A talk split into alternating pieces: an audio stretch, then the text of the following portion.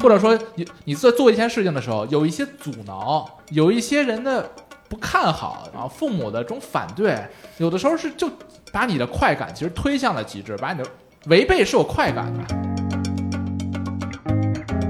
你的比较会让你不快乐，你没有人生持续的变好，你会不快乐。然后有的时候你已经很棒了，就哪怕你做了这个非常顶端了，但是你又看不到自己进步的空间，你没有上升的这个动力了。比如我可能成了，我就我就拿了脱口秀大会的冠军了，我能怎么样？我可能很可能还是不快乐。为什么我会觉得就是如果说大家就都是那种很亢奋的、彼此不让的那种东西，这个世界的反思就会少很多。就有时候我不知道他，你把理解，你可以不把理解成屈服，其实你可能就是退一下，因为你退一下之后，其实有时候能达到一种人与人之间真正的理解、谅解。就是我没有冒犯，我没有那么的锐利，可能大家觉得就是那么的口无遮拦，在上面抨击社会、抨击种种现象，这恰恰其实是我自己。就如果我抨击了。那也是虚伪的抨击，就是这个东西一定要自洽，就你自己要是这样的一个人啊。就他给了我一个我不断，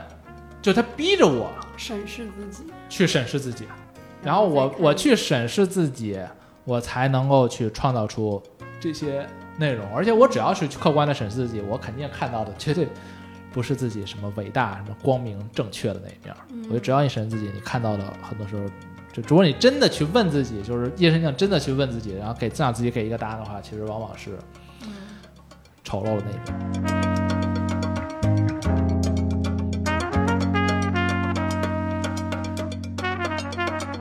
迎大家来到本期的问题青年，我是今天的主播晨晨。本期非常荣幸收到小宇宙和效果的播客飞行计划邀请，可以和脱口秀大会的选手童墨南有一次对谈。和我在一起的还有我们的主播 Lisa。大家好，我是 Lisa 和一位新的朋友。然后相信如果看过这一期脱口秀大会的朋友，对大家那头的最强新人童墨南都不会陌生。A.K. 一转身行业就没了的童老师，欢迎。哎，大家好，我是童墨南。对，哎，其实像这里的压力都很大，就那头就是最强的新人。就这一季这个称号给我折磨的也是够呛。好，但是他在那个脱口秀大会上的表现还是非常稳定和出彩的。他就操着一口北京普通话，然后讲一些离奇但是还挺可爱的故事，就引发大家都。爆笑和喜欢，然后本期的问题青年就非常荣幸可以跟他有一次对谈。然后每年脱口秀大会除了好笑，也会用非常多的截图、段子以及观点，然后成为年轻人茶余饭后的谈资，以及引发社交媒体上的谈论。洪墨南老师的段子呢，提到的那个教培行业，就啪一回头，行业没了，也引起了大家的广泛共鸣。然后最早童老师呢，也是在那个北京体育大学，然后念英语，然后出国也选择了做英语教育。终于因为教培行业的整顿，顺利的成为了全职的脱口秀演员。今天我们也将聊聊他是怎么样走上脱口秀这条道路，以及分享一些有趣的见闻，还有他本人的一些故事。然后让我们来欢迎。哎，感谢感谢哦，这个，然后就可以畅所欲言了，是吧？可以畅所欲言，可以可以。那我们来问一下你，就是你现在的比赛到这个阶段的心情是怎么样的？呃，就还就比赛已经结束了，就心情其实就是，我是觉得挺忐忑，就挺好玩的一个新奇的经历。就原来感觉我讲脱口秀其实就是我自己的一个人的事情，就是在线下嘛啊，我讲的好或者不好，其实我自己一个人承担就可以了。但如果你走到线上的话，就是特别有意思，就感觉很多人都在关注着，呃，你的。表现对，然后你就感觉好像这事儿就已经不仅仅是你自己一个人的事情了，嗯。那你对就是成为了全职的脱口秀演员是怎么看的？啊，成为一个全职的脱口秀演员，其实也差不多到了这个时候了。就是即便我们行业没有没，我也会考虑一下成为一个全职的脱口秀演员啊，甚至有可能我觉得就是再换一个职业都是有可能啊，就是想看看有没有其他的一些。可能性能够开拓一下。其实如果说一直就当一个脱口秀演员，它的一个好处就是你可以不断的去写，但是坏处就是我们的那个生活其实边际会变得越来越窄。你像我们这回有一个选题，就是聊，我觉得选题有仨嘛，一个是聊婚姻爱情啊，还有一个是聊工作，还有聊心理疾病啊。聊工作那个，其实很多我们演员都不是特别愿意选，原因也就很简单，因为都没有正经的工作。好久没有工作了。对我们很多演员，其实大家你看都是二十四五岁、二十五六岁，他们基本上就是一毕业就来到了效果啊，做这个脱口秀行业。其实也不太清楚正常的。职场是什么样的？就我可能还稍微知道一些，嗯，但我了解的其实也并不是特别的多啊。嗯，然后，因为我这个职业其实也是比较小众，说是老师，感觉好像是一个正常职业，但其实我在的那个培训行业里面教的那个科目，就按那个 SAT 那个科目，其实又是老师里面就是非常非常小众的，嗯啊那个科目，所以。这种事情其实就对于我们这个，就如果说你想做这个脱口秀，想跟大家去找共鸣的话，其实是比较难的，是挺危险的一件事情。我其实特别想是多跟一些人聊聊天。我今年的一个计划就是，我特别想跟就是各行各业的人，嗯啊，去聊聊天。比如说我，像我们有很多人现在在看心理医生嘛，嗯，我其实特别想跟心理医生聊聊天。我特别想探索一下心理医生的这种一天内心世界 啊，因为我一在经常在想，你说我要是一个心理医生，得我一定会。有一些小小的惶恐，就是我在说，比如说我跟我老婆吵架了，那要是被别人知道了，但我老感觉，就我这个心理医生，是不是还依然那么立得住脚？着，就是，就是我觉得当一个心理医生，觉得挺挺。就是一个心理医生，是不是他自己的心理应该非常非常的健康？对，就是不能有。对，其实我挺想问问心理医生他们的感觉的啊，比如说他们离婚的时候，那那外界对他们是怎么看呢，对吧？啊，然后他们有个孩子。他们自己带着孩子孩子逛商场，然后孩子在地上哭闹，说：“妈妈妈，我就要那个玩具。”然后说，然后你又劝不住他，说：“那那那大家会怎么看待你？你是不是依旧是依然是一个合格的心理医生呢？”对，其实就就挺好玩的。所以我就其实特想问问，就是各行各业，就他们的状态、他们的压力其实在哪里？哎，你之前有这样做过吗？之前我就是我写那个北京体育大学的时候，因为我其实对北京体育大学有好多记忆啊，也没那么的深刻了。嗯。或者也不是说我对北体就我可能我觉得每一个人他都有自己一块儿的那个记忆，嗯，比如有些人对北体的食堂特别记忆深刻，有人对北体的某个什么课程记忆特别深刻，所以我就会问了好多北体的同学啊，哎，对我其实问了好多事情，其实，在那个节目当中也没讲，但其实是都是还挺好玩的事情，就是说也是你们找素材的一种方式，对对对，就是找素材的事情。嗯，那你当时为什么会就想到要去讲脱口秀？呃，就是比如说你回来做英语老师，你是有什么契机去讲脱口秀吗？就是因为我其实大学的时候，我的偶像就是罗永浩，嗯，我特别喜欢罗老师，所以当时新东方的那个嗯。大课的课堂，其实是一个特别接近于我们脱口秀线下的。线下演出那种感觉，然后他们底下坐着几百号人，嗯。啊，那会儿是一个特。就就最开始有一个长长的教室，然后后面的人就可能就看不清老师前面的那个 PPT 了，所以他都得中间，老师在最前面，中间会好几个屏幕啊，那个屏幕就是后每一个，就是可能隔个三五十人就放一个屏幕，隔个三五十人放一个，方便孩子记笔记啊。然后在那样的一个大的课堂上，那真是太爽了，就老师在上面讲课，然后讲一些段子，底下就鼓掌。然后罗老师当时确实也是超级有魅力，嗯，所以我在底下当时，当时我就想，我我要是。将来能从事这么一个职业，嗯，那得有多爽啊！嗯啊，而且他们那会儿老师跟明星似的，就是下了课了，一堆人拿着那个讲义，让老师去签字，还有什么送花的什么。我说我这也太爽了吧！我就特别想将来就能成为这样一个老师，所以呢，那是我一个职业规划，所以我就想当了一个老师。然后没想到，其实你看现在这个行业有了一个巨变，其实我们那会儿其实行业也有一个巨变，就是从大课培训就变成了一对一了。嗯，没有那种几百人的课堂了，没有观众了。对，就观众没了。舞台，对，现场。对我最初我那我属于我的行业和舞台，在那会儿就没了，就都没有等到今天，就那会儿我就已经有点崩溃了，就变成一对一的课程了。嗯，所以其实可以说，你最开始看上的那个所谓的培训或者当老师的行业，其实就是脱口秀，其实就是脱口秀。嗯，对。本质上，我喜欢的东西一直就没有变。脱口秀，嗯，对，只不过那个时候国内根本就没有一个东西叫脱口秀，否则我也就去做脱口秀。真的吗？这对，我其实喜欢的就其实就是那种，我想要有一个舞台，对，我想讲课，我其实目标根本就不是在那课上。你想有后来你发现没有办法通过这个职业去逗乐，对 逗乐像我当时喜欢罗老师，我根本就不是觉得他 GRE 某个题怎么着做题方法好，嗯我就是喜欢他，就是语言风格、个人魅力。对，就是那个不讲题的那段时间啊，我一听，我一听他讲题，我一般我就有点神情涣散啊。我一听说，哎，他就开始扯起来了，我就啊，就是我当时就眼睛里就放光。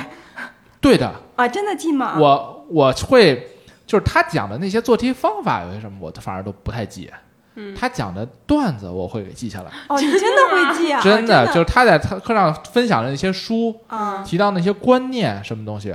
其实我会记下来。哦，比如说有什么呢？对比如说他会讲他喜欢的人还是就什么？就是其实这一次第二轮，我不是讲了一个怎么面对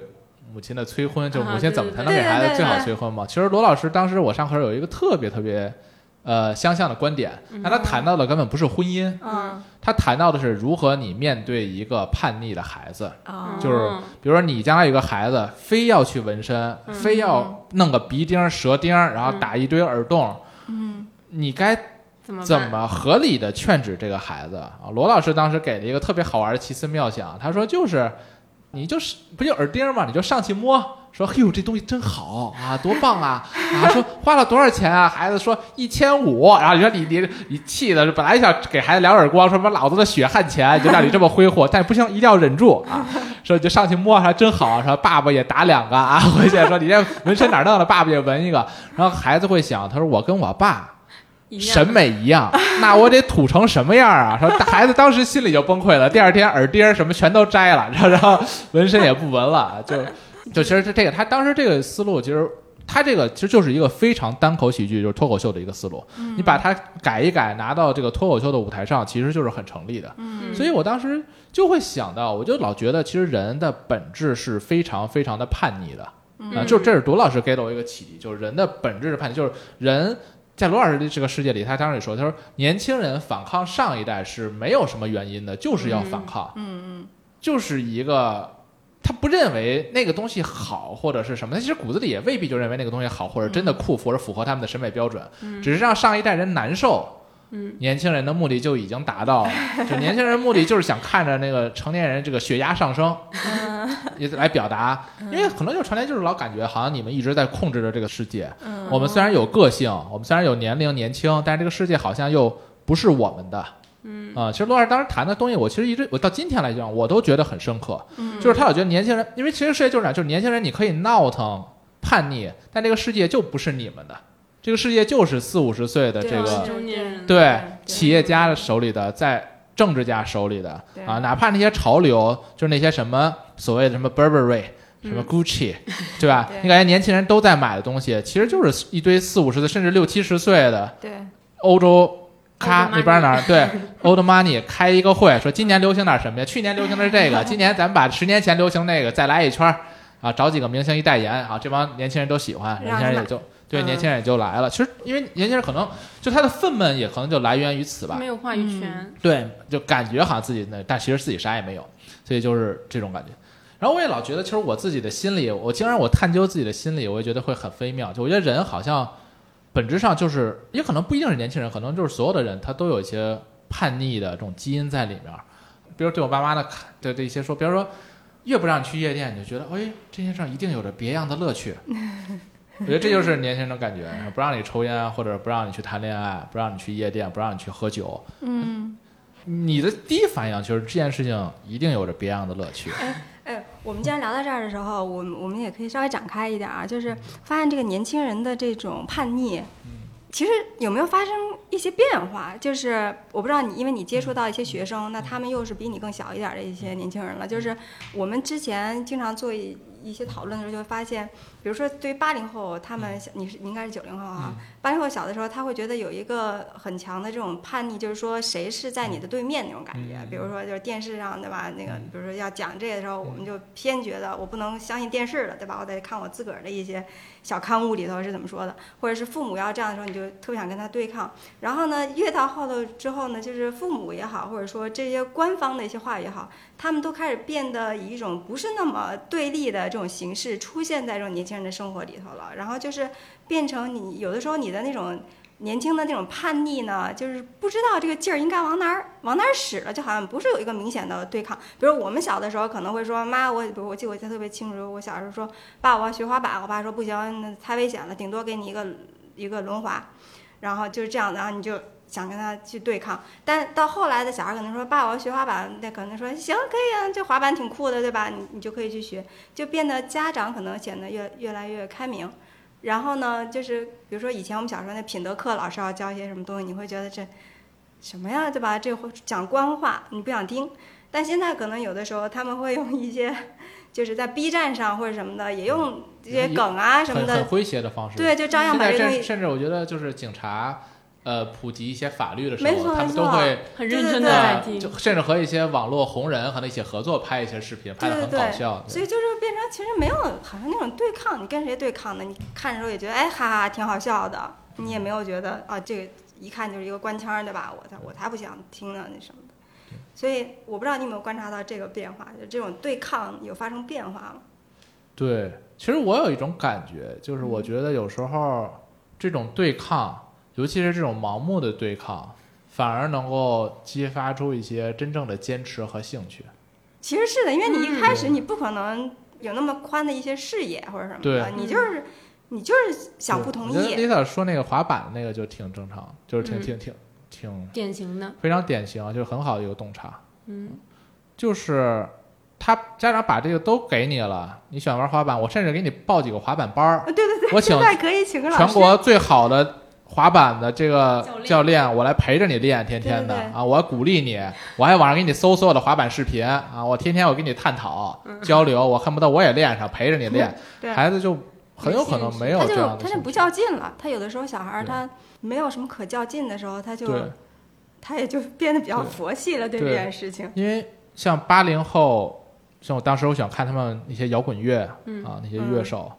很多人的父母。都是老师，嗯嗯嗯，就是 父母是老师的这个，父母是老师的这个孩子是极容易成为一个极其叛逆的，特很有可能去玩摇滚乐的。我觉得，就因为父母太死板和守旧，然后他就会激发出孩子一种另类的一种反抗的这种，然后他反抗着反抗着，可能就成为一种习惯。嗯，他要离家出走，他要去让父母。就更加的不开心，他他就他那种那种抗争意识就更强烈，然后他就觉得自己这个东西做的就更有价值，他的信念感就更强，他就更能坚持，然后就做出一些事业非常了不起的东西。我现在反正因为我做这脱口秀，我就会经常观察一些，就我会反思自己的想法，我就经常感叹于就是人性的复杂。就你说人想要快乐。其实是我感觉是特别复杂且难达到，就人其实很难被取悦，这是我现在的一个感觉。就比如说一个奶茶，它也好喝，但是你能随意买到，它也就没有让你感到那么的好喝了，嗯，没有那么的快乐。就你一定要去排队，你可能要排一个小时队、两个小时队，然后你付出一些艰辛，买到这杯奶茶，你喝的时候，你才能够获得极致的满足。所以有时候我甚至都不觉得，可能大家可能就是喜欢排队，就是那个排队的过程，它就是达到你满足的那个，就是必须的。或者说，你你在做一件事情的时候，有一些阻挠，嗯，有一些人的不看好，嗯。啊，父母的这种反对，有的时候是就把你的快感其实推向了极致，把你的对对对。对违背是有快感的，对。哎，我我最近看了一个那个采访，呃，是我在 YouTube 上看到有一个对那个鲍曼，就那个哲学家和社会学家采访，然后那个最后他们问他说，因为那个时候采访他的时候他已九十多岁，然后他没过多久就确实去世了，然后问他时候说，你觉得你是不是，就是你是不是有一个 happy life？Did you have a happy life？这样子，然后他说 yes，然后但是我回顾我这一生当中，我可能看向每一个 week，每一个周。都是不快乐的。然后他就说，他说，他又讲到另外一个，我忘了什么人，我讲到一段话，就是说，其实快乐是在你克服困难的这个，在你 struggle 的这个过程中才会真的产生的一个东西。但是在今天的消费主义的这个文化，给你造成了一个幻象，就是有有两个幻象，一个幻象就是你可以迅速的获得一个快乐，还有一个就是你可以持续不断的，就是通过消费可以去获得这个快乐。对我觉得他那说的特别棒。让我感觉到说，确实是，就是好像在今天快乐变得更容易了，对吧？你可以去买一个奶茶，然后但是你又会觉得怎么就可能又那么不容易，然后可能你会觉得总体来说还是挺空洞的，就不快乐的。是所以可能一个人的人生会说到到印第安的问他你你是不是有一个快乐的人生？他说我觉得我好像每天都快乐过，但整体来说我没有一个 happy life，会不会是这样？因为像买奶茶，我我小的时候我特别喜欢吃肯德基的吮指原味鸡，像九零后、八零后，可能很多人都有过在肯德基、麦当劳里过生日，啊或者一年只能吃两次肯德基、麦当劳，但嗯。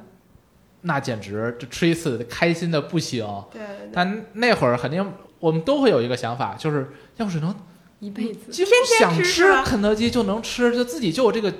金钱的这个能力，不用去求父母带着自己去，自己就给买了，嗯康康吃，嗯，那就得多爽啊！现在就达到了，但你说还有那么想吃吗？就也没有。你小时候玩会儿游戏机，偷着玩会儿就觉得挺快乐的。哎，想着嗯现在大学的宿舍里配上了电视，有的，然后自己就弄一个 PS 在底下，发现哎没有人玩儿，对，就落灰了，就大家也不玩了。所以这东西必须得有阻碍，就是不是最近那个游戏规定每周只有五六日晚上 八到九才能玩吗？我就发现我们家那孩子他平常对这东西挺佛系的，然后昨天晚上又是八点不到拿着那 iPad 在那等着了。我说你这是干什么呀？就是包括以前在这个点儿的时候，现在他他都喜欢看综艺什么的，现在综艺都不看了，他到那个点儿全都是说我等着不到八点我要开始玩游戏了，对，而且就是一口气一直玩到这个时间结束结束。对就是你越不让他做，然后他他才那时候觉得这这特别好。对，我觉得我童年其实有很多我幻想，我要是能怎么样，那我得多开心啊！这种的幻想，我其实今天都实现了。比如吃肯德基想吃肯德基就能吃肯德基，嗯想玩电子游戏就能玩电子游戏，嗯，比如去酒吧的自由，就很多就是你童年人之童后对童年的想法，其实就是你就实现了全都实现了，每一个都实现了呀。对。嗯，但又好像没有那么，快乐但要怎。么样，就仍然哎，那现在还有什么可以反抗的吗？就是你觉得活到这个阶段了，然后好像也没什么人管了，想干啥能干啥了似的，还有什么让你想反抗的东西吗？我其实想反抗的，就是我经常跟很多周围人聊天儿，我其实不太清楚人到底怎么能够快乐起来。我还是那种感觉，就我经常会觉得人是特别难被取，人太容易被就不快乐了。嗯就比如说你拿一个职场来说，嗯拿职场来说，你说这个人怎么才能快乐呢？他比如说，原原来工资是八千，然后嗯挣到了一万，嗯最后挣到了一万五，他就一定快乐吗？其实不一定的。如果说他有一个同事挣到了两万五，原来同就是同事跟他起步也是八千，你挣了一万五，你也进步了，但那个人挣了两万五，你这个比较就会让你不快乐。嗯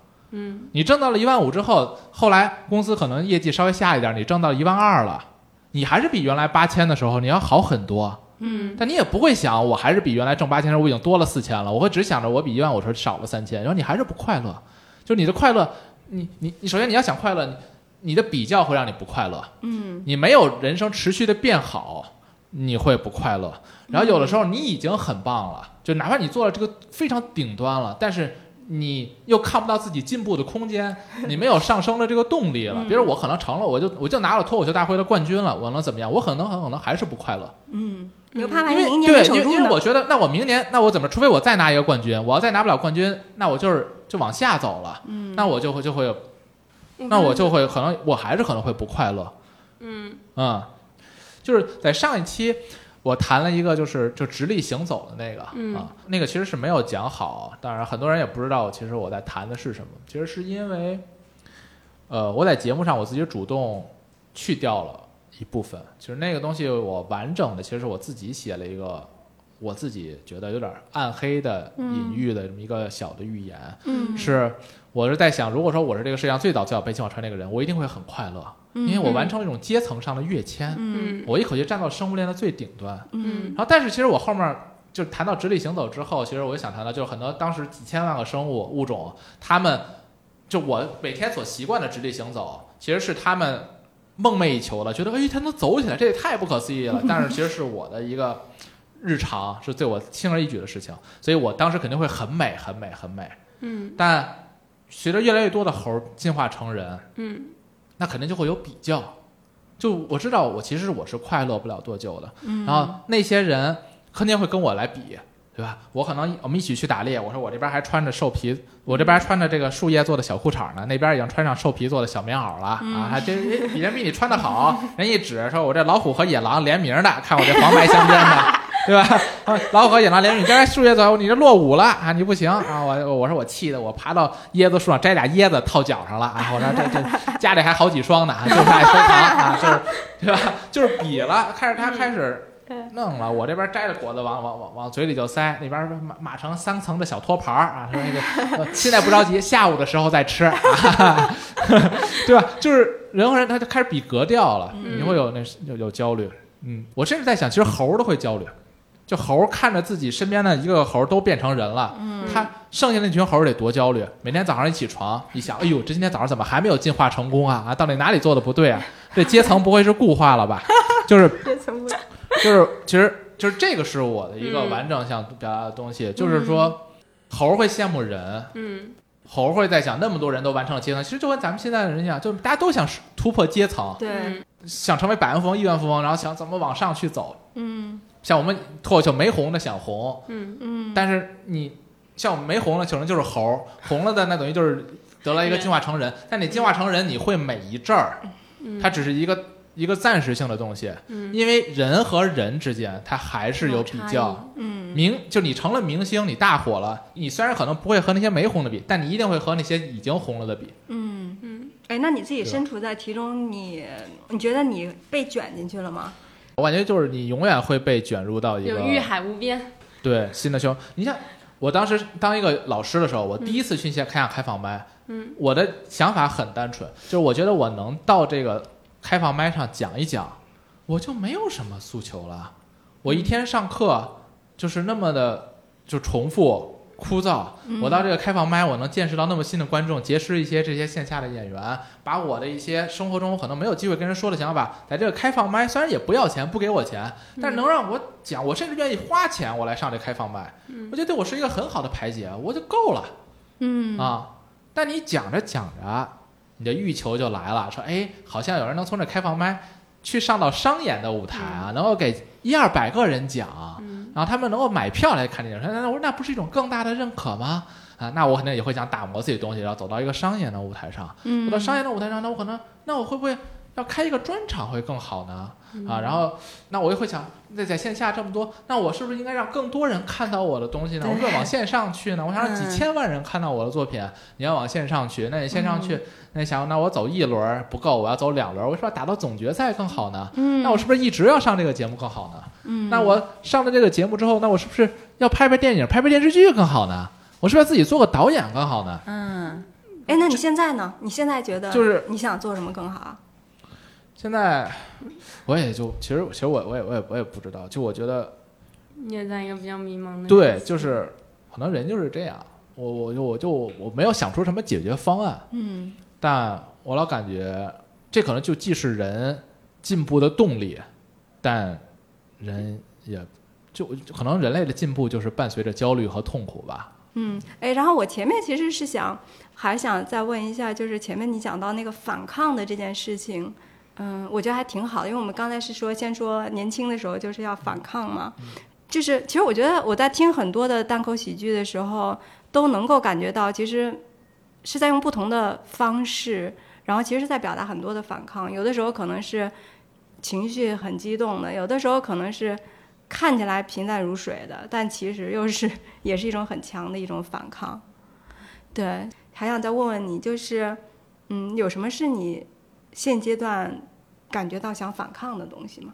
或者说，比如说你刚才说到那个段子，就是直立行走的这件事情，当你去讲这样一个段子的时候，也是去映射现在的我们的这种阶层固化或者什么的这种焦虑的时候，你有一种你在反抗的这种感觉吗？就通过你的这种表达是一种反抗吗？可能也是一种反抗，但我觉得，就这件事情，我更多的是认识到了这件事情啊。嗯。但这种认识可能也是不对的，但只不过我嗯现在处境上的一个认识，嗯。这种认识呢，更多的其实现在来讲，给我是是一种呃无力的感觉。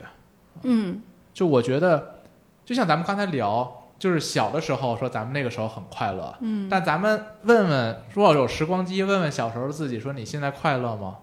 他可能也未必觉得快乐。嗯，他觉得自己好倒霉对啊，，因为我的高高中的时候，你要问我高中的时候，我肯定我也不会觉得快乐。我说我快乐个屁，我一 只能打半个小时球，马上就要去上晚自习，对吧？就是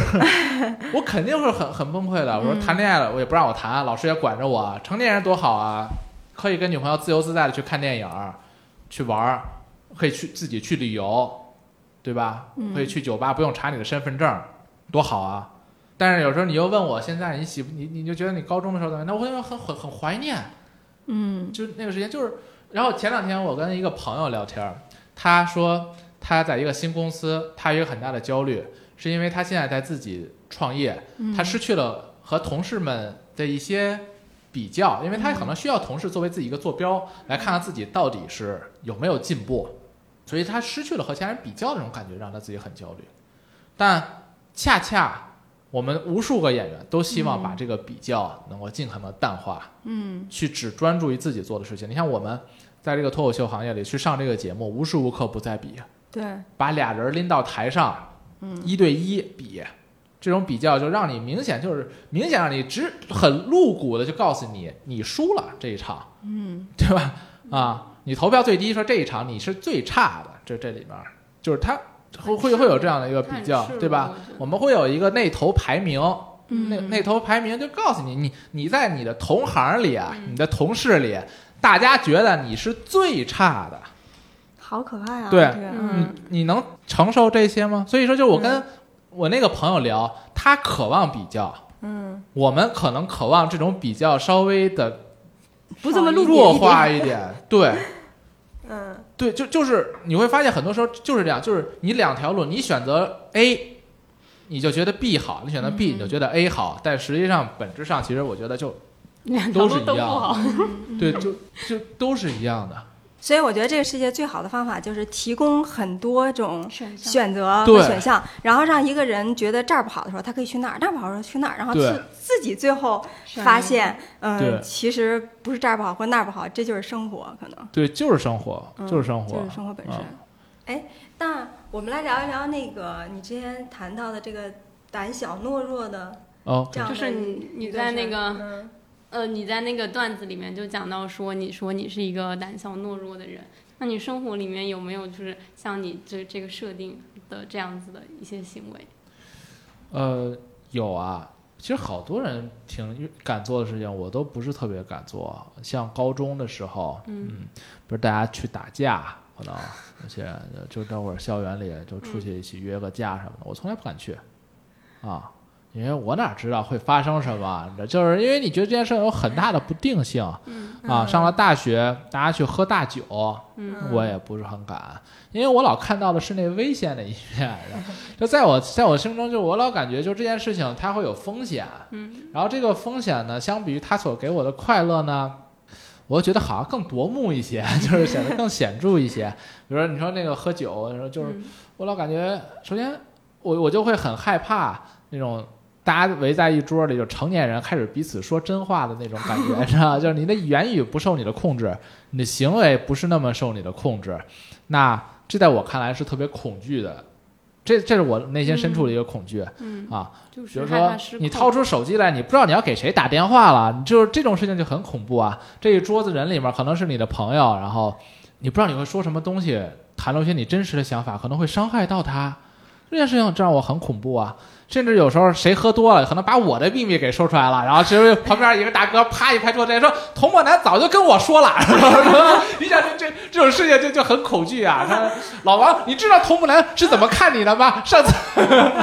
上次他早就跟我说了，他说这这完了，他这种事都让我很恐惧的。哎，那会不会让你不太合群呢？因为我觉得在男生当中有一些，比如说坏事也好，或者说大胆的事儿也好，咱们要一块儿去做做这个事儿，然后就才能融入的那种感觉吗。一起打个架呀，我能从其他事儿上找不回来。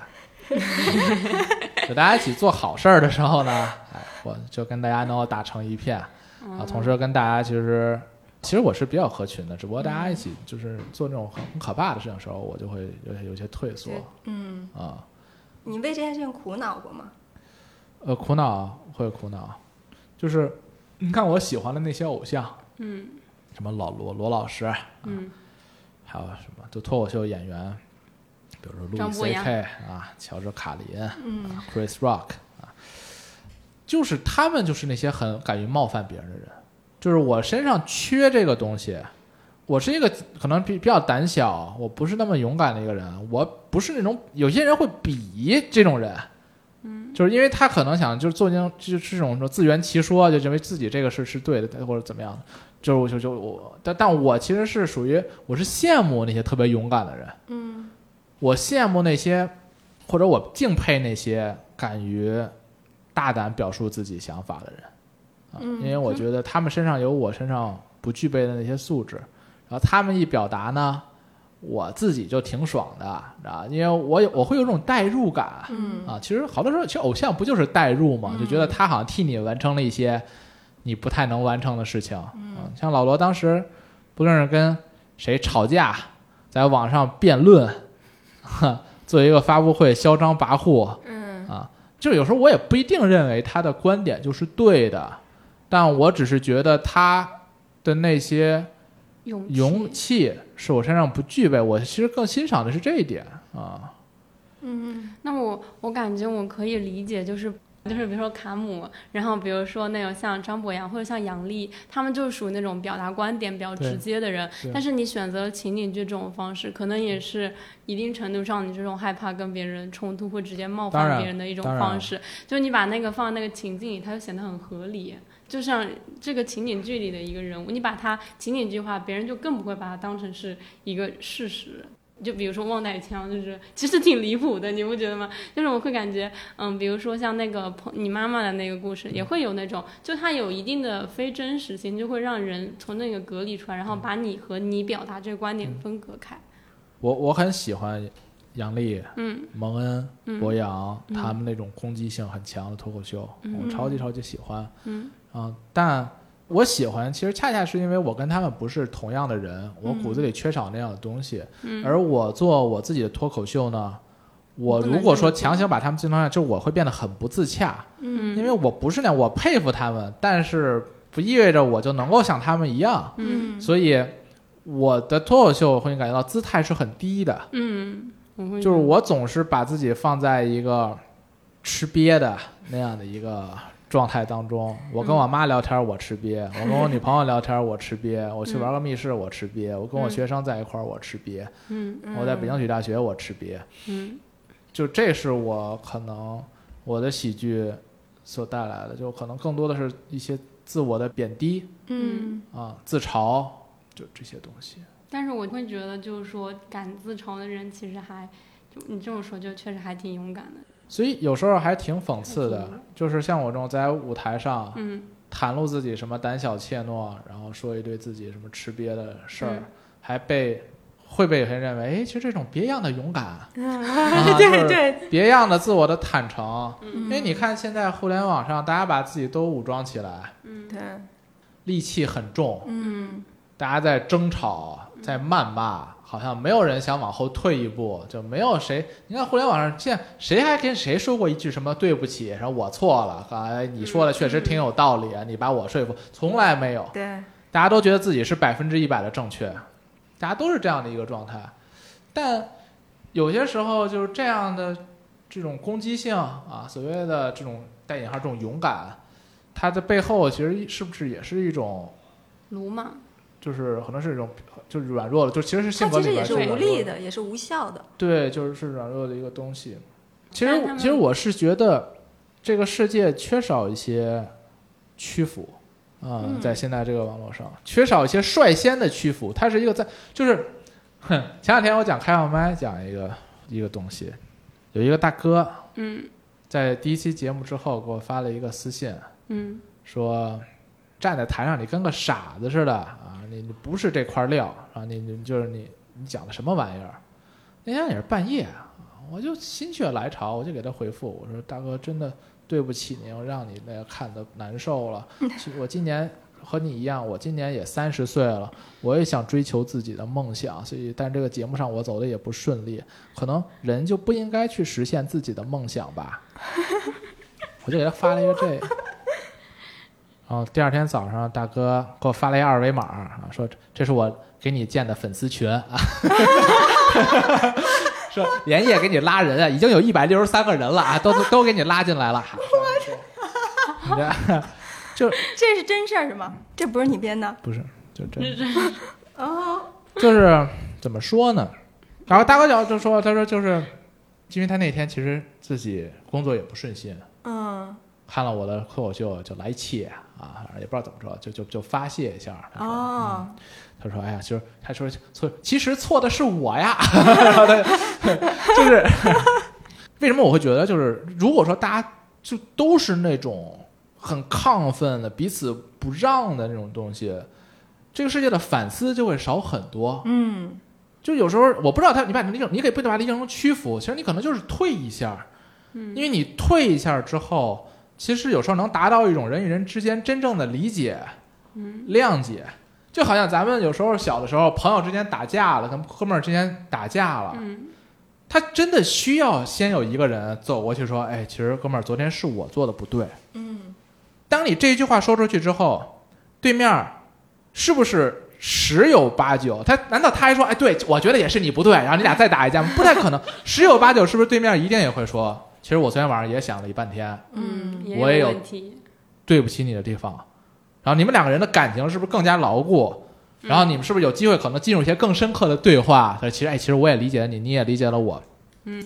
然后达成一种更深刻的友谊和共识。所以我经常会觉得，有时候互联网上真就是现在真的缺少一些这些东西，就彼此没有办法说服，就大家其实都是想想成为胜利的那一方，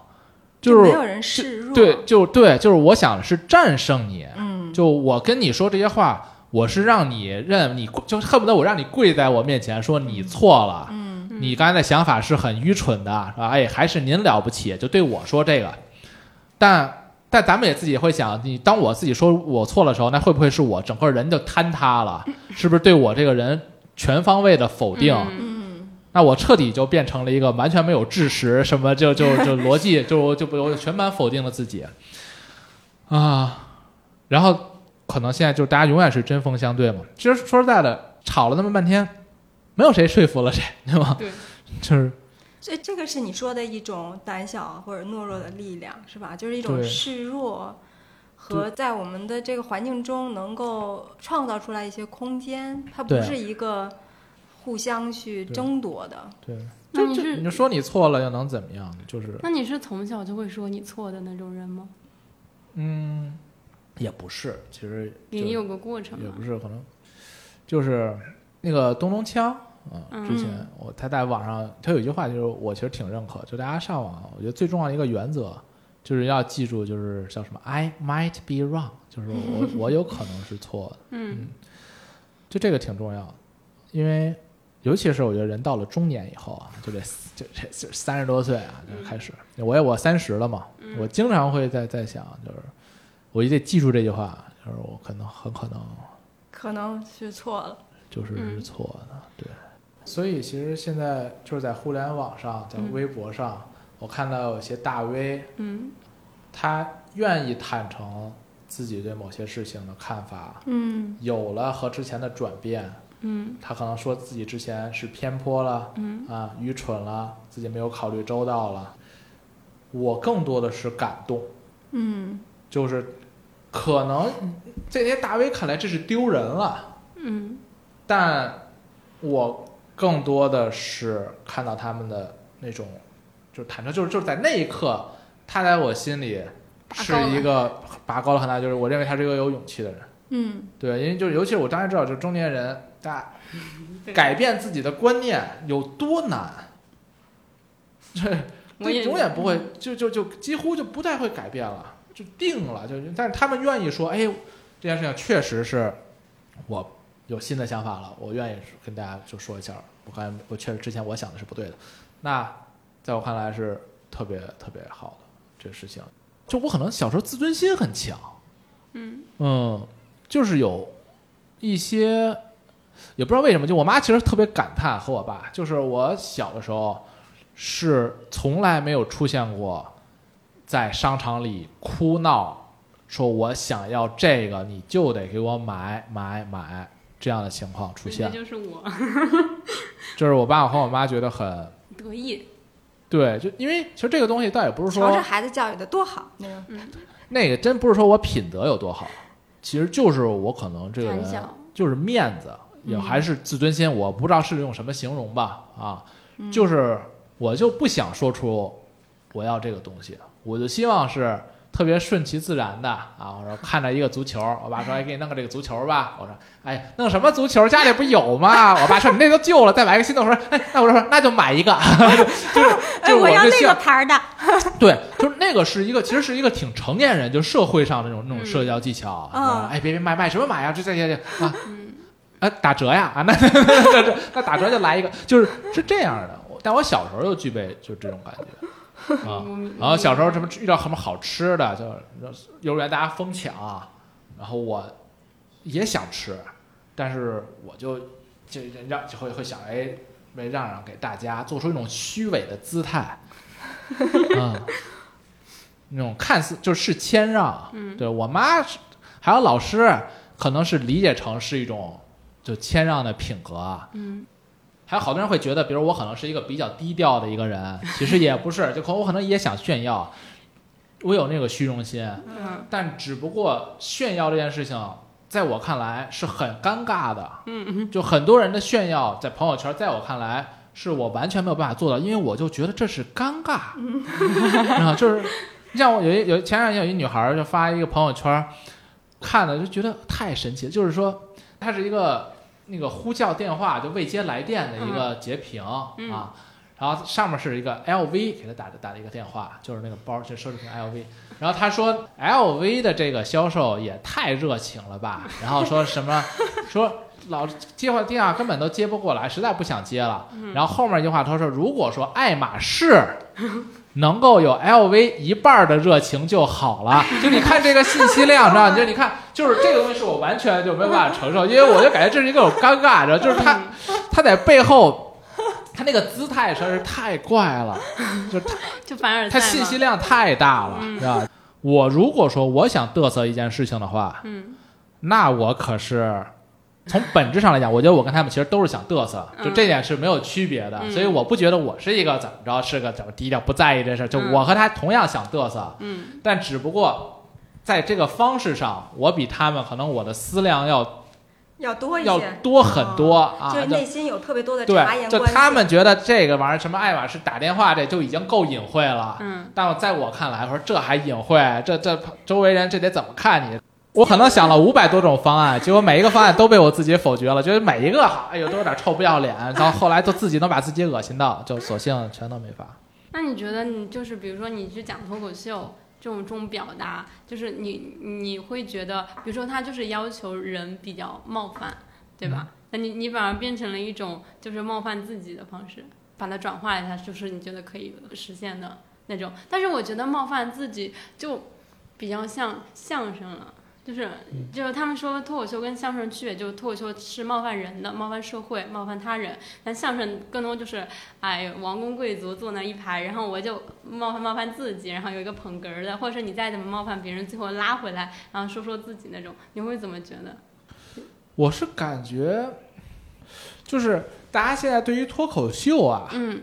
的定义，嗯它肯定不是一个类似于什么牛顿力学的那种定义，就是这件事情没有可辩驳的余地了、嗯啊！就是说这世界就是有重力，就你说嗯没有，这地球是方的，就是它肯定就是不是那种定义。嗯，嗯，所以就比如说刚才说那个什么，对大家对于脱口秀定义就是脱口秀是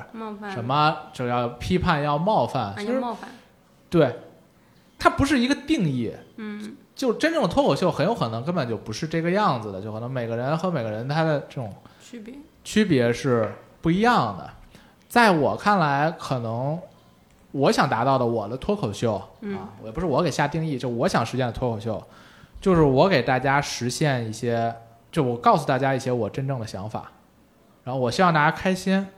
然后我可能想以一种我最舒服的方式，然后让大家开心。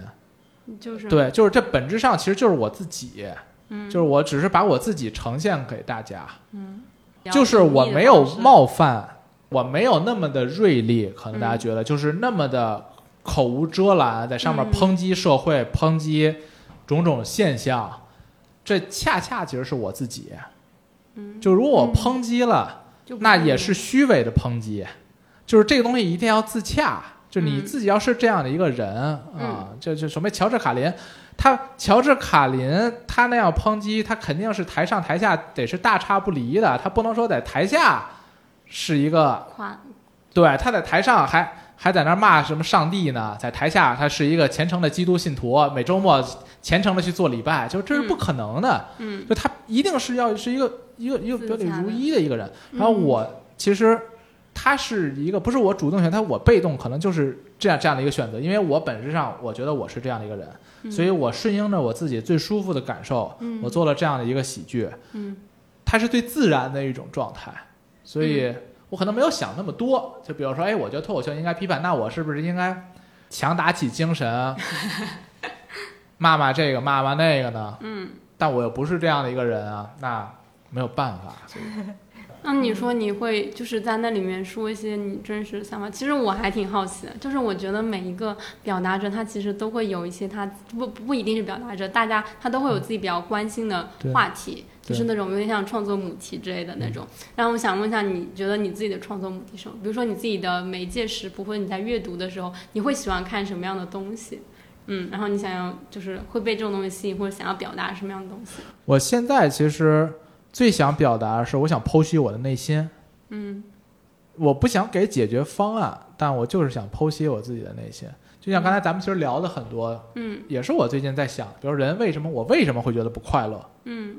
我我为什么好像永远有新的欲求？嗯我好像永远在焦虑，好像怎么都不行。我为什么会是这样呢？互联网上就是像刚才咱们聊的，说人屈服，那我屈服了会有什么样的？就是或或许是不是这个世界缺少一些屈服呢？嗯嗯，它就是一些人心理层面的事情。其实我刚才跟他聊那个互联网上，就我刚才跟那个大哥的那个、嗯那个是要就是微信群的那个，对，其实本质上就是一个人心理层层面上的一个博弈。嗯嗯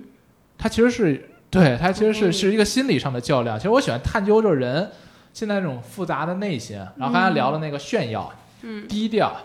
或者就是一个人的低调，真的就一定是低调吗？他真的就骨子里百分百从基因上他是一个云淡风轻的人吗？还是说他也有炫耀的需求？嗯那只是一个外在的壳儿。对你像我经常我我我会分析我自己嗯啊。然后我不太会想把自己想的就那么的好，我特别喜欢分析我内心就是邪恶的一面嗯啊、我就想看，比如说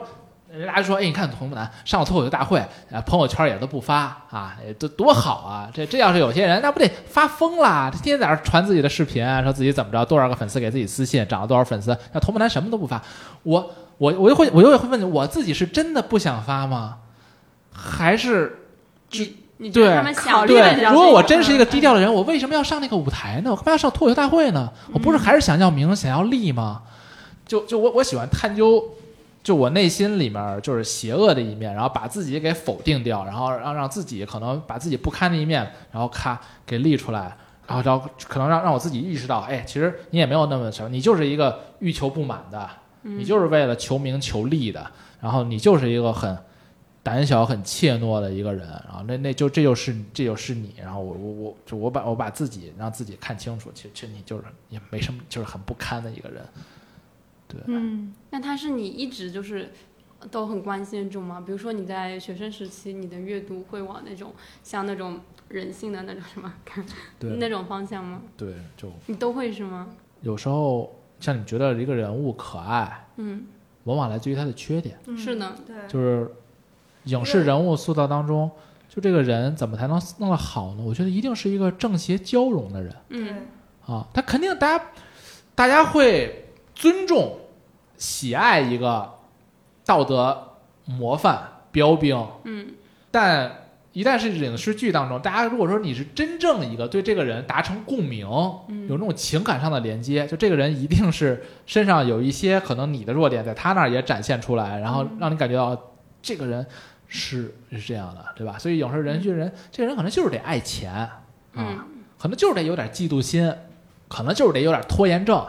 懒惰。那这种东西其实才能让大家感觉到，哦，这个人嗯有我身上的那一部分。而而且我其实特别喜欢正邪交融的人。嗯我我看影视剧，有时候大家你看一个电影，嗯大家会觉得，哎，那个反派怎么那么有魅力？嗯我觉得一个反派真正设计好的，绝对不能是一个纯粹的邪恶的一个人。嗯一个正派，你要是对，也就正正面的正正面的，绝对也不能是一个纯粹的一个正面的一个人。嗯，像像什么，比如说大家看那个小丑，嗯对，他可能就是有一些可能就是正邪交融的一个人，就可能一一个一个一个杀人不眨眼的一个人，特别爱自己家的小狗嗯啊，小老老喜欢保护小猫小狗。你觉得他杀人对肯定是不对的，他是一个魔头。但是他哎爱护自己小猫小狗，保护的哎爱护花花草草这一面，然后又哎有洁癖啊，他就你会觉得哎这个人突然就立体了起来，他就是正邪交融了起来。然后一个可能就是一个超能英雄，但本质上他又是一个特别骄傲，是吧？这桀骜不驯啊，或者是甚至懒懒散散，就是这样的一个人，那大家就会更喜欢他。本质上这样的人才有才有趣味。对他立体了嘛？嗯，就是你看，我们今天其实聊了挺多的，确实从我们一开始，呃，同木南聊你最近在思考的人究竟为什么很难获得快乐的这件事儿，然后呢，我们又聊到说，嗯，在脱口秀当中展现出来的这个胆小和懦弱，然后包括你后来讲，其实示弱，在我们今天的这环境当中，你做的那个，你跟那大哥的那个，我觉得算是一个小的一个实验一样的，其实它有有的时候有奇效，嗯、然后呢，呃，我们有聊了一些你整个创作上的的一些动力啊什么的，然后我就想到有一个问题，就是你有讲到说，其实你今天的这种性格和你这种你的这种表达方式，很多时候都是从小就已经埋下了种子，一直以来是这样子的。我们有讲到很多关于勇敢与懦弱的这个问题，所以我最后一个问题就是，你觉得脱口秀有改变你吗？或者说，在你做脱口秀的表达和尝试创作的过程中，有没有也遇到过说有点恐惧，让你感到害怕？然后你是在这种时候是怎么去处理的？呃，我在二十五岁以前，其实都没有搞定过当众演讲这件事情。我第一次让我觉得当众演讲有了一些成就，是有一个新教师的一个培训。啊，当时我在那个培训当中，我去上台试讲了一个课程，那次我得了第一名，啊，那是我第一次感觉到，其实我一直都特别渴望能够是一个站上舞台去，而且还不是做一些什么就是什么震荡人什么灵魂的那种讲话，就不是那种讲话，就是慷慨激昂的那种的，而是就是让大家笑，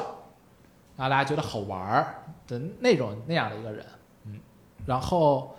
脱口秀，我我其实小时候我很迷恋这种在舞台上讲话的那种人。嗯嗯，因为这在我看来，就特别像是一个类似于杂技，或者是那种生死时速的那种魔术，嗯就是它有很大的不定性。嗯，我每次走到台上讲话，就好像一个人在表演一个一个箱子里面都是水啊，他得在那个自己被呛死之前解开自己的锁，然后逃出那个。升天的 那个魔术一样，逃出升天的魔术一样。我觉得当众讲话是这种的，它这种他他他这样的东西给你带来很大的危机和压力，但当你成功的那一刻，又是有巨大的快感，那种压力上的释放。所以我特别迷恋这样的这种东西，所以这是我脱口秀给我的带来了，我觉得让我最爽的一点。嗯然后另外一点，我觉得脱口秀给我带来的一点是，它是一个能够做一辈子的一个职业。嗯对你之前有讲过哈，就是呃你在那个《某某与我》里头讲那段，我还印象挺深刻。你就说你很难说知道自己将来会是一个什么样的脱口秀演员，因为这个当中其实是有很多可能性的空间的。无限的可能性啊，嗯会不断的去进步。嗯我现在这个风格，可能四十岁就是另一个风格，五十岁是另一个风格。嗯也许你们可能看到我现在还不敢批判，很可能五十岁我可能是嚣张跋扈嗯啊，我可能要走向另一个风格，这都是有无限可能性的。这个是我得感谢这样一个艺术形式，它就是独特。嗯像我体育大学，嗯我认识太多的运动员，然后我也特别喜欢看什么 NBA，什么体育运动我也喜欢看。嗯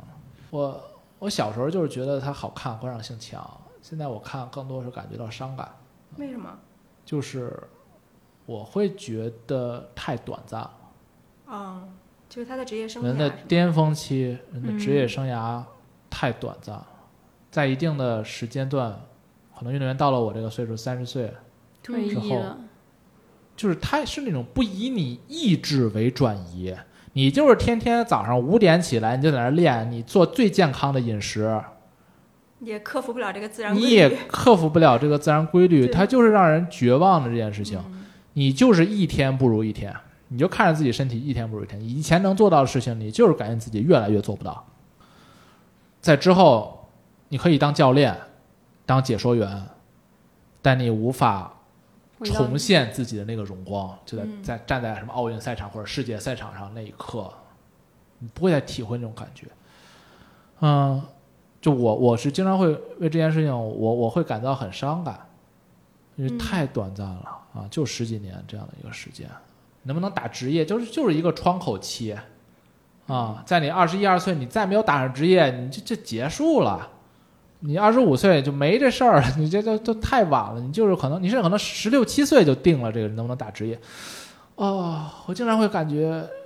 这种残酷，我是不知道是是不是因为可能我进入社会了，可能就没有童年的那种的。我我看到的更多是伤感，，童对年就是对，童年就是热血，就看他们就开心呗，就对。但我现在看更多的是感觉到替他们感到惋惜，就就因为我知道成人是少数，有那么多人是没成，然后我一想到那些没成的人，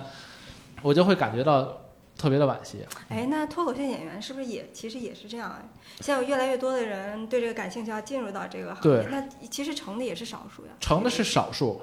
但他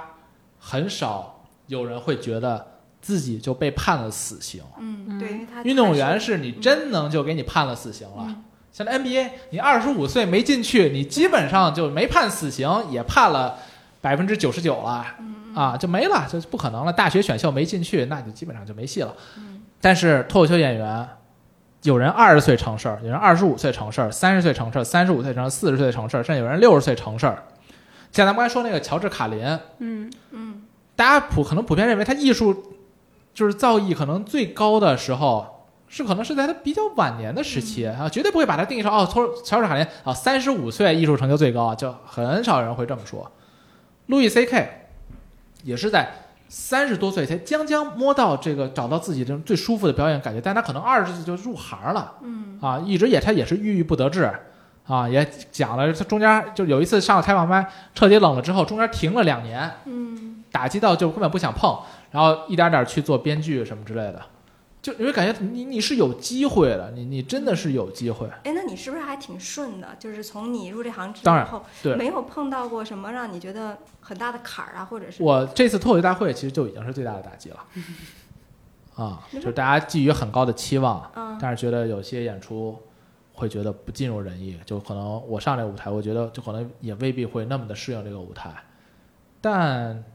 就还是幸运，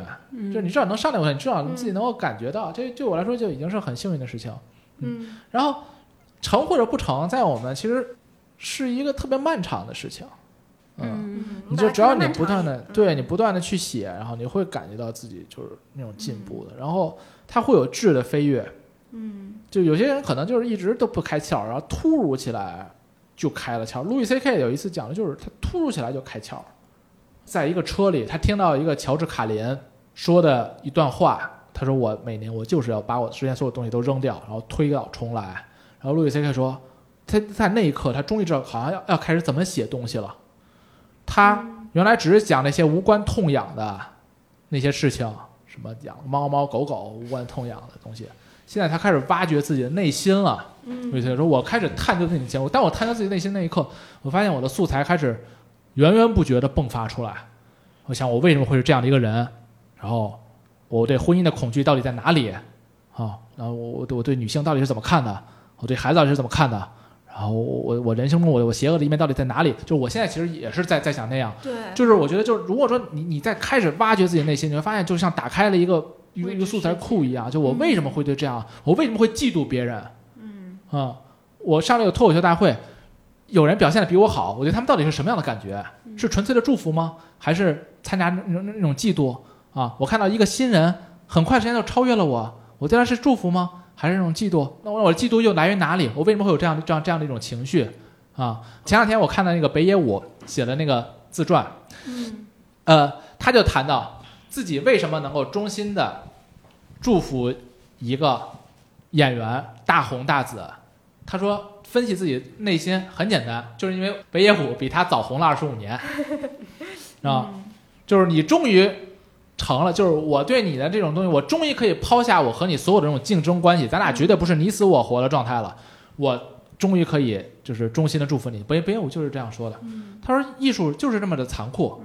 如果说咱们是一个同期的，俩人他让他们演慢才嘛，说我同期咱们一起演慢才，你走在我前面大红大紫了，我在这默默无闻，我绝对不会衷心的祝福你的。他就在剖析自己的内心，然后我觉得其实就是这样，就就就是你有时候你越剖析，就能越看到自己不堪的那一面。所以，所以我我我就我感觉就是这是脱口秀带来给我的，就脱口秀它给了我一个我不断，就它逼着我审视自己，去审视自己。嗯，然后我我去审视自己，我才能够去创造出这些内容。而且我只要是去客观的审视自己，我肯定看到的绝对不是自己什么伟大、什么光明正确的那一面儿。我觉得只要你审视自己，你看到的很多时候，就如果你真的去问自己，就是夜深静真的去问自己，然后给让自己给一个答案的话，其实往往是丑陋的那一面。啊，我也有这样丑陋的一面呀、对，就一定是丑陋的。对，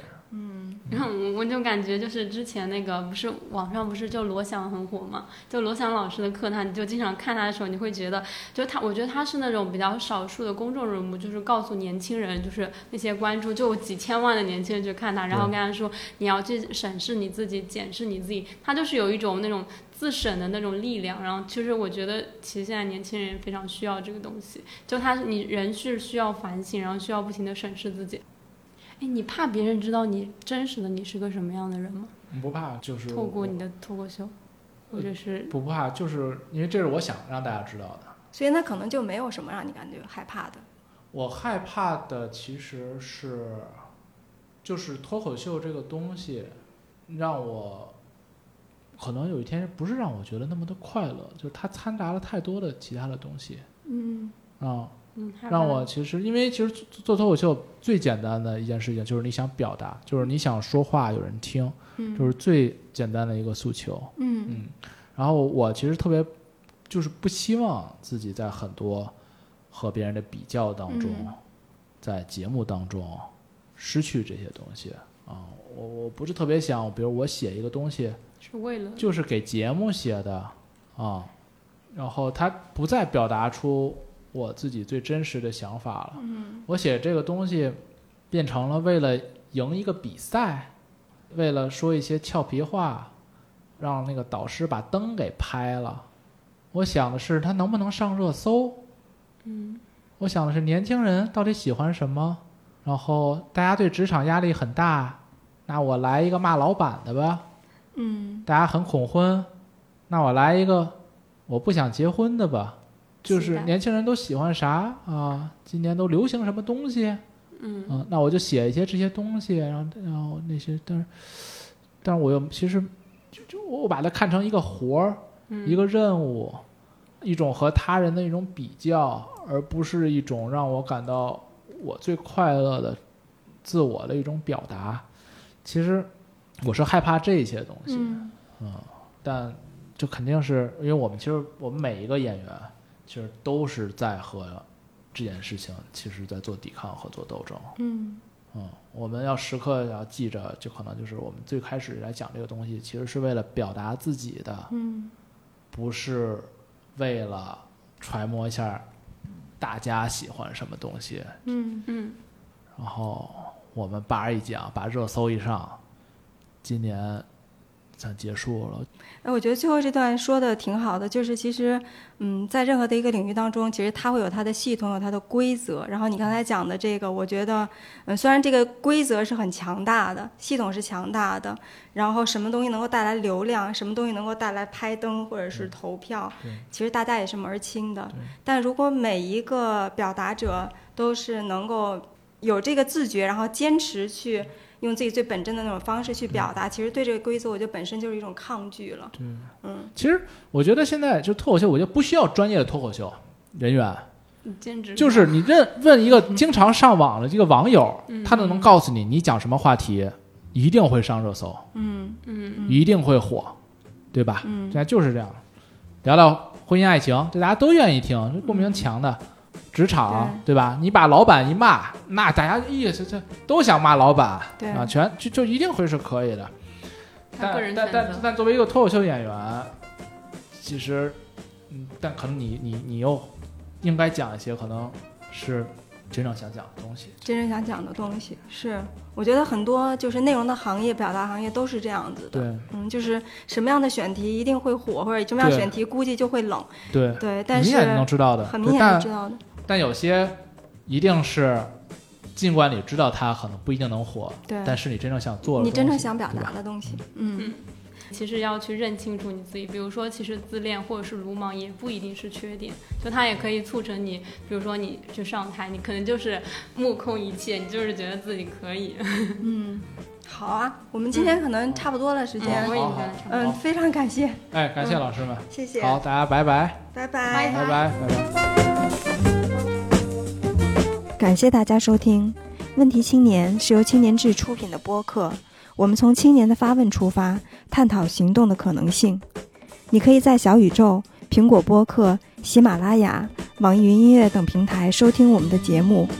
如果你喜欢我们的节目，可以在微信和微博搜索“青年志 Youthology”，关注我们的其他内容栏目或与我们联系。谢谢。